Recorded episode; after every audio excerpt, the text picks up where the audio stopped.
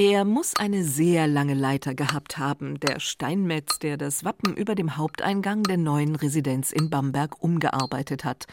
Dort oben, in knapp zehn Metern Höhe, prangte ursprünglich das Wappen der Fürstbischöfe von Schönborn, Erbauer der neuen Residenz auf dem Domberg. Doch als Bayern 1806 zum Königreich wurde, sollte das neue Wappen die neue staatliche Souveränität Bayerns betonen.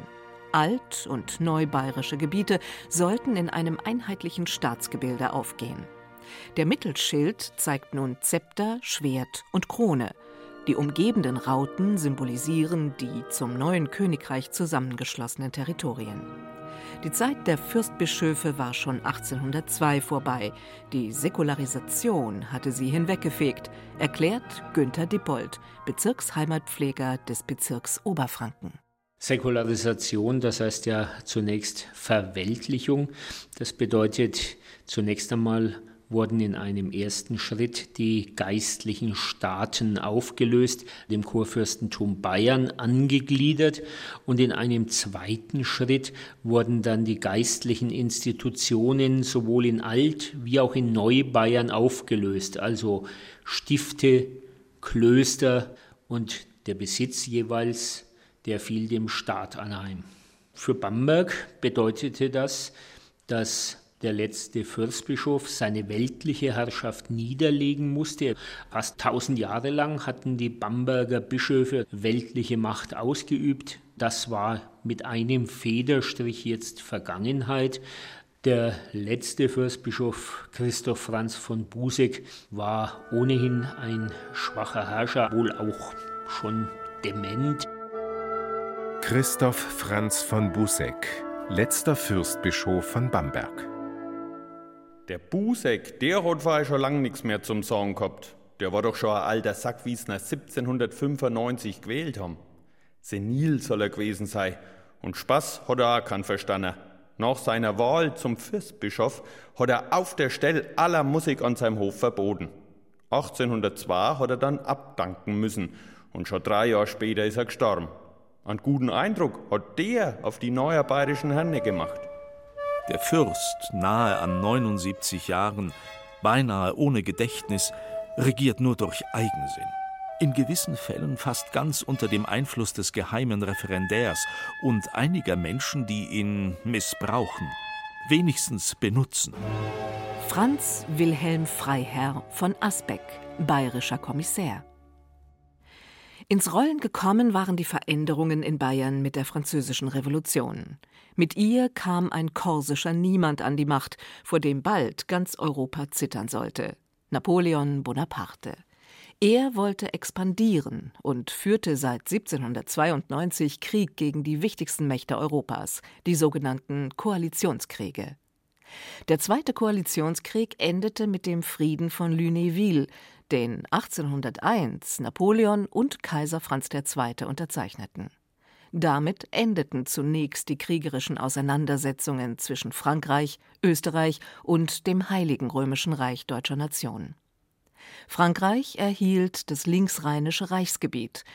In einem Separatvertrag sicherte sich Bayern große Teile Frankens und Schwabens, denn die weltlichen Herrscher sollten auf Kosten der geistlichen Territorien entschädigt werden. Die Säkularisation, also die Enteignung kirchlicher Besitztümer, nahm ihren Lauf. 1802 marschierten bayerische Truppen in Bamberg ein. Augenzeuge war der Schriftsteller Ludwig Tieck. Es ist unklug und unschicklich, wie im Dom, während am Nebenaltar eine stille Messe gefeiert wurde, die silbernen Kirchengefäße und sauber gearbeiteten Kruzifixe in Kisten mit dem größten Geräusch und Lärmen gepackt und geworfen wurden. Die Käufer der Sachen waren zugegen, und man zerbrach einige Kreuze, die sich dem Kasten nicht fügen wollten. Den Küster im Dom sah ich in verbissener Wut bei jenem Getöse Tränen vergießen. Vier Stifte wurden in Bamberg aufgelöst, sowie das Benediktinerkloster St. Michael. Die Klöster der Bettelorden, wie zum Beispiel der Dominikaner und Franziskaner, und die Frauenklöster wurden zu Aussterbeklöstern, das heißt, sie durften keine neuen Mitglieder mehr aufnehmen.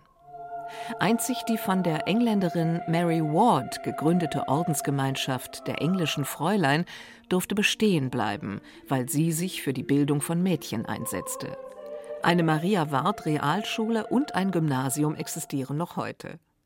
Kunstschätze aufgelöster geistlicher Institutionen wurden kistenweise nach München gebracht, erzählt Birgit Kastner, Hauptabteilungsleiterin Kunst und Kultur im Erzbistum Bamberg. Es gibt die berühmte Kiste 3. Da ist die wichtigsten Teile des Domschatzes reingekommen, das heißt aus den Stiftungen des Bistums Gründers Heinrich II., also Dinge aus dem 11. Jahrhundert. Es sind Goldschmiedearbeiten wie der Tragaltar Heinrichs II., das sogenannte Portatile.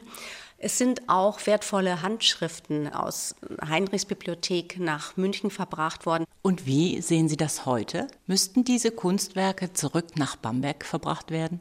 Es gab immer wieder Versuche. Rein rechtlich gehört das Säkularisationsgut nach München. Es ist letztendlich im Besitz des Freistaates Bayern, der Wittelsbacher Landesstiftung und des Wittelsbacher Ausgleichsfonds. Man kann also in dem Fall jetzt nicht von Beutegut sprechen, was wir uns jederzeit wiederholen können. Es wäre schön, wenn wir Dauerleihgaben bekommen könnten. Vielleicht sollte man aber trotzdem die Hoffnung nicht aufgeben. Was nicht nach München ging, wurde eingeschmolzen oder versteigert. Wein, Pferde, Kutschen samt Geschirr, Rindvieh und Schweine, Heu, Stroh, Kartoffeln, Uhren, Spiegel, Porzellan, Musikalien, Gebäude. Die Kirchenschätze wurden gesammelt, aufgelistet, gewogen und geschätzt, Gold und Silber getrennt. Dabei wurden wertvolle Kultgegenstände zerstört, Stadttore wurden abgerissen und unnütze Kapellen. Um repräsentative Plätze zu schaffen, wurden zwei Kirchen abgerissen, darunter Alt St. Martin, wodurch der heutige Maxplatz entstand. Diese große freie Fläche, auf der lediglich ein Brunnen steht, ist noch heute eine offene Wunde im Stadtbild. Immer wieder flammt die Diskussion darüber auf, wie der Platz attraktiver gestaltet werden könnte. Das klingt alles hochdramatisch, und doch gab es keine großen Widerstände in der Bevölkerung, wie der Zeitzeuge Johann Paul Josef Dellau, Kapuzinerpater aus Pommersfelden, versicherte. Die Nachwelt würde sich irren, wenn sie dafür halten wollte, dass diese Veränderungen, die sich alle in einem Jahr ereigneten, etwa eine Verwirrung oder Gärung des Volkes zur Folge gehabt hätte. Die Sache ging ruhig in seinem Geleise. Nach einigen Jahren war es so, als wenn von allem dem nie etwas da gewesen wäre. Ja, es war für Bamberg in der Tat eine Zeit der Umwälzung, das Stadtbild, die Stadtverfassung, alles änderte sich und trotzdem hören wir praktisch nichts von Unruhe, anders als einige Jahre später in Tirol, wo es ja, Stichwort Andreas Hofer, Aufstand gegen diese radikal aufklärerische Politik Bayerns gibt, gab es so etwas in Bamberg nicht. Das hat sicherlich verschiedene Gründe. Der eine Grund, man hat durchaus gesehen, dass ein Reformstau besteht. Und was die neuen Herren verfügt haben, das lag im Trend der Zeit, das wurde erwartet, das wurde vielleicht im Bamberg auch vom einen oder anderen herbeigesehnt. Das andere, es gab in Bamberg ja keine Dynastie. Anders als Tirol. Über Tirol hatten lange die Habsburger geherrscht. Das heißt, man konnte die gute alte Zeit mit einer Herrscherfamilie verknüpfen und konnte sich die wieder herbeisehnen. In Bamberg was hätte man sich herbeisehnen wollen. Da fehlte einfach die Projektionsfläche für einen Widerstand. Engagement zeigten die Bamberger Bürger, als es darum ging, einen Teil der Kirchenschätze zu bewahren. So sammelten sie Geld, um den heiligen Nagel zu kaufen, der angeblich vom Kreuz Christi stammt. Noch heute wird er im Dom in der Nagelkapelle verehrt. Die Aufhebung der Klöster hatte für die ehemaligen Bewohner gravierende Folgen. Die Klostergebäude wurden vielfach zu Kasernen. Die Kirchen dienten zur Aufbewahrung von Waffen, Futter oder als Pferdeställe. Die ehemalige Kirche der Dominikaner diente viele Jahre lang als Konzertsaal der Bamberger Symphoniker. Heute ist sie die Aula der Universität. In den ehemaligen Klostergebäuden der Franziskaner ist heute die Polizei untergebracht. Mönche und Nonnen mussten nach der Säkularisation ihre Klöster verlassen. Die Regierung wollte die ehemaligen Mönche als Pfarrer oder Schulmeister anstellen, um Pensionszahlungen einzusparen und die neu eingeführte Schulpflicht durchzusetzen. Doch viele Geistliche, vor allem die Älteren, zogen sich ins Private zurück, lebten in ihren Elternhäusern oder in einer Stadtwohnung. Andere fanden eine neue Aufgabe, wie ein ehemaliger Zisterzienser aus dem aufgelösten Kloster Langheim. Heinrich Joachim Jeck, erster Bibliotheksleiter der kurfürstlichen und ab 1806 königlichen Bibliothek. Der Jeck, der war ein Büchernarr. So einen gebildeten Menschen wie den findest du nicht oft. Wie die Klöster 1803 aufgelöst worden sind, da hat er aus denen ihr Bibliotheken gesammelt, was das Zeug hält. Er hat einen Haufen kostbarer Bücher und auch Akten aufgehoben, wo andere bloß gesagt haben, was soll man mit dem alten Geraffel? Das interessiert doch keine Sau mehr. Der hat sogar gleich neben der Bibliothek geschlafen, dass na keine Bücherdiebe sei Schätz haben glauben können. Dass der das damals schon so umrissen hat, das war für echt erstaunlich. Der war gerade mal 26 Jahre alt, wie das losgegangen ist, dass die ganzen Klöster aufgekommen haben. Er war auch ein sehr aufgeschlossener, entgegenkommender Mensch. Er konnte aber auch ziemlich schwierig, schroff, grantig sein. Es hing halt immer davon ab, mit wem er es zu tun hatte. Bettina Wagner ist eine Nachfolgerin von Heinrich Joachim Jeck. Sie leitet heute die Staatsbibliothek in Bamberg. In ihrem Dienstzimmer hängt ein Porträt des Bibliotheksgründers und sogar einige Möbelstücke hier standen schon an Jecks Arbeitsplatz. Die Bibliothek ist seit 1965 in der neuen Residenz untergebracht. Zu Jecks Zeiten war sie in den Räumen des ehemaligen Jesuitenkollegs am Grünen Markt, hinter der Martinskirche. 1803 wurde er dann mit zwei anderen ehemaligen Geistlichen zum Verwalter der Klosterbibliotheken ernannt. Das waren insgesamt elf Klöster in Oberfranken, die die drei zusammen ja, übernehmen mussten, sozusagen, die Bücher. Also die ganzen Bestände, das waren so 50.000 Bücher, die wurden in Bamberg zusammengeführt, eben in das Jesuitenkolleg gebracht. Und Jeck war sicher der aktivste das heißt, er musste auch entscheiden, was überhaupt in den Bestand überführt wird und was ja verkauft, verschenkt, verschleudert wurde. Genau, ja. Wobei da die Sache eigentlich grundsätzlich ziemlich klar war. Also je älter, desto wichtiger und wertvoller natürlich. Also Handschriften und die frühen Drucke, die hat man auf jeden Fall behalten, da hat man nichts verschleudert.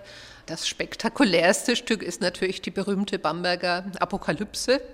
Die hat ja auch ein schweres Schicksal in der Säkularisationszeit gehabt, denn die wurde wie sechs andere Handschriften, die kostbarsten mit Elfenbein und Edelsteinschmuck versehenen Bände von München angefordert.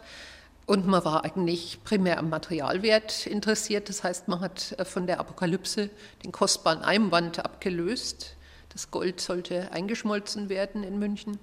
Und die Handschrift selber hat man zurückgelassen. Für uns heute der größte Schatz, eine Bibelhandschrift aus der Zeit um 1000, aus der Reichenau, von der berühmten Klosterinsel. Und es ist natürlich traurig, dass der ursprüngliche Einband da zerstört wurde. Mitgenommen haben Sie das Perikopenbuch und auch noch eine andere wertvolle Handschrift von Otto III. Haben Sie da irgendwelche Hoffnung, dass das mal wieder zurückkommt nach Bamberg?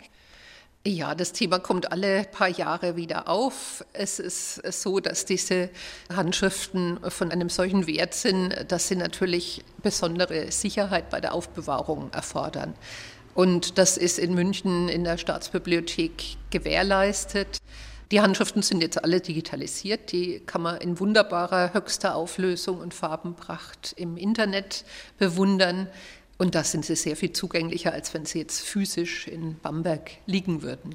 Es ist sehr viel besser, wenn die da aufbewahrt und gepflegt werden, wo sie heute sind.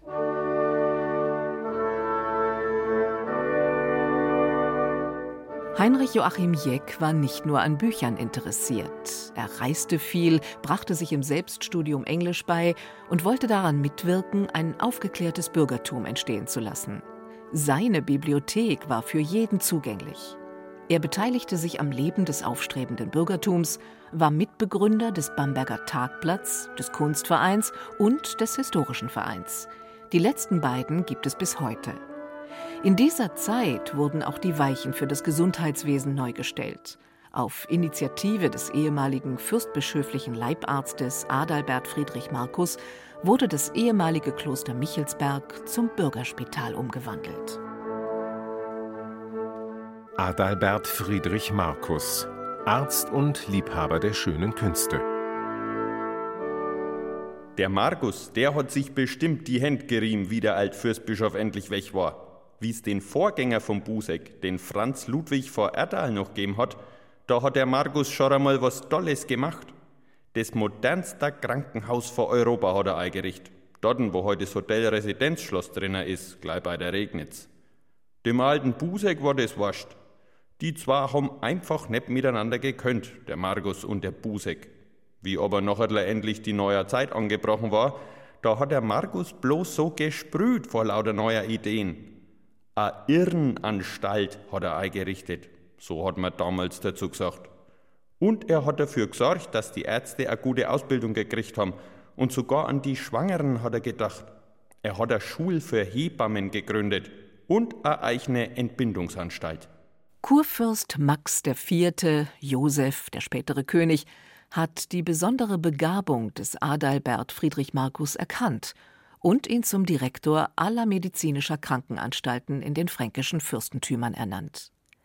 Dem weitsichtigen Markus war es auch zu verdanken, dass im ehemaligen Hochstift Bamberg als einem der ersten deutschen Staaten die Impfung gegen Kuhpocken eingeführt wurde.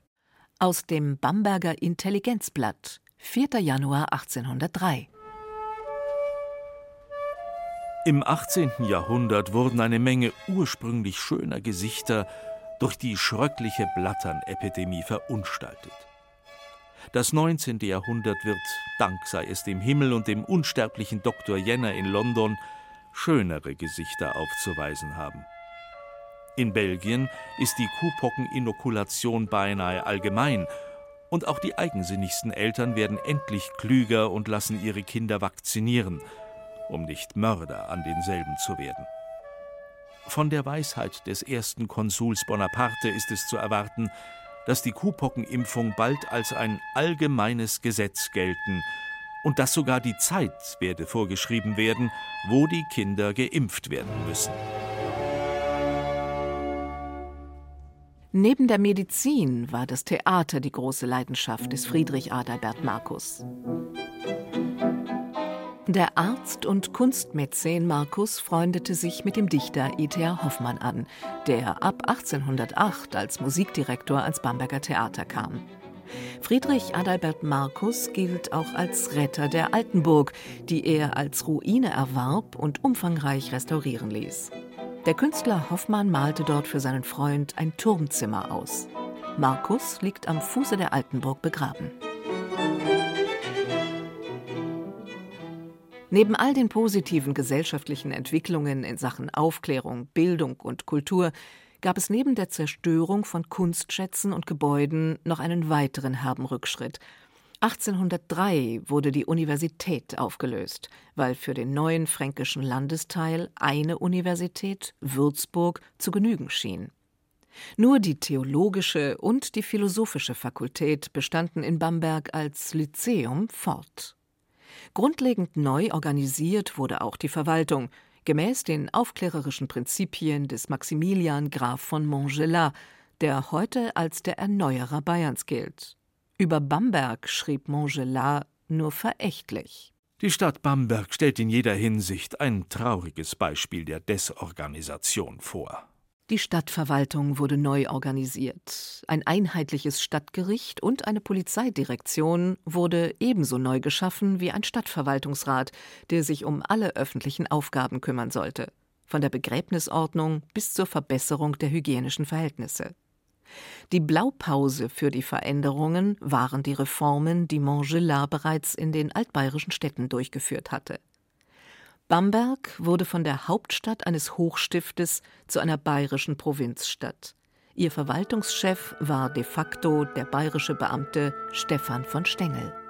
Stefan Freiherr von Stengel, erster Generalkommissär des Mainkreises in Bamberg. Der Stengel, der war einer von Sellbayern, die wo die ganzen Reformen wirklich durchgeführt haben. Insgesamt waren das eigentlich nicht mehr wie vier. Der Hombesch, der Asbeck, der Dürheim und eben selbiger Stengel. Jetzt könnte man mahnen, die Bamberger wären auf die Herren nicht gut zu sprechen gewesen. Aber scheint's war das gar nicht so. Die haben großes Ansehen gehabt, weil sie sich nicht überheblich aufgespielt haben. Das waren freundlicher, gebildeter Leute. Und die Bamberger haben ja gesehen, dass es aufwärts gegangen ist. Das Betteln ist verboten worden, den Stadtkram haben's trockengelegt und eine Straßenbeleuchtung hat's auch gegeben. Stefan von Stengel war ein typisches Kind seiner Zeit, ein Aufklärer. Noch einmal Bezirksheimatpfleger Günther Dippold. Und wir wissen, dass Stefan von Stengel zusammen mit Adalbert Friedrich Markus einer der Kristallisationspunkte des kulturellen, schöngeistigen Lebens in Bamberg war.